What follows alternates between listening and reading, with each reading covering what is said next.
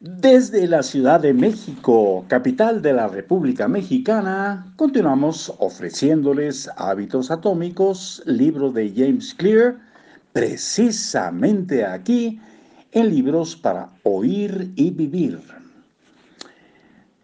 Vamos a ver un poquito atrás de donde nos quedamos. Las redes sociales nos envían más likes y reconocimientos en unos cuantos minutos que los que podemos obtener durante toda una vida en nuestro trabajo y en nuestro hogar.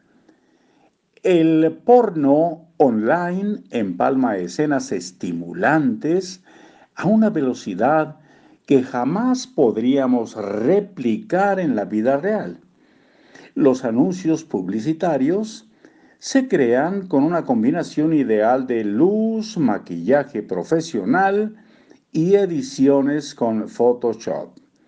Incluso los propios modelos no se reconocen en la persona que aparece en la imagen final. Estos son los estímulos supernormales de nuestro mundo moderno.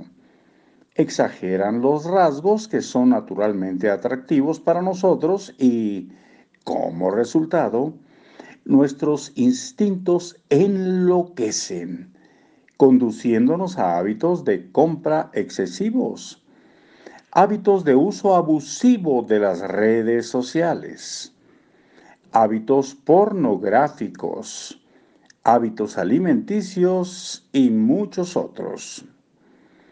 Si la historia puede usarse como guía, es muy probable que las oportunidades en el futuro sean más atractivas de lo que son ahora.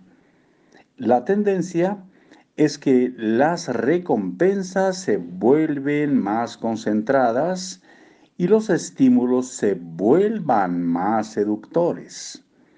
La comida chatarra es una forma más concentrada de calorías que la comida natural. Los licores de alto grado son una forma más concentrada de alcohol que la cerveza, por ejemplo. Los videojuegos son una forma más concentrada de jugar que los juegos de mesa. Comparadas con la naturaleza, estas experiencias empaquetadas son difíciles de resistir. Seguimos teniendo el mismo cerebro que nuestros ancestros pero ahora tenemos que enfrentar tentaciones que ellos nunca conocieron. Si quieres aumentar las posibilidades de que una conducta ocurra, entonces necesitas hacerla atractiva. A través de la discusión de la segunda ley, nuestra meta es aprender a hacer irresistibles nuestros hábitos. Y pese a que no es posible transformar cada uno de nuestros hábitos en estímulos supranormales, si podemos hacer más seductores a cada uno de nuestros hábitos. Para lograrlo, necesitamos empezar por entender qué es un anhelo y cómo funciona. Empecemos por examinar la huella biológica que comparten todos los hábitos. El pico de dopamina.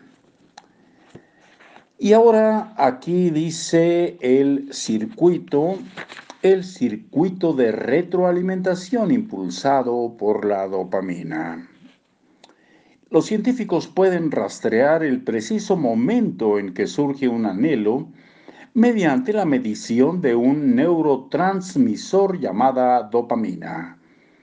La importancia de la dopamina se hizo evidente en 1954 cuando los neurocientíficos James Olds y Peter Milner dirigieron experimentos que revelaban los procesos neurológicos que están detrás del anhelo y el deseo.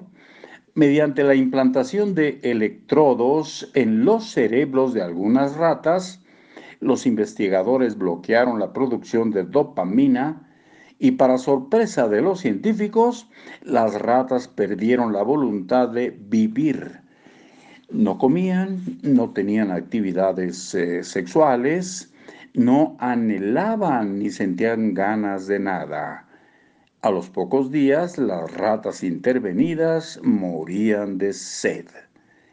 Y ahí vamos a hacer nuestra pausa acostumbrada de un día y regresaremos con ustedes pues mañana, si todo está dispuesto. Hasta pronto.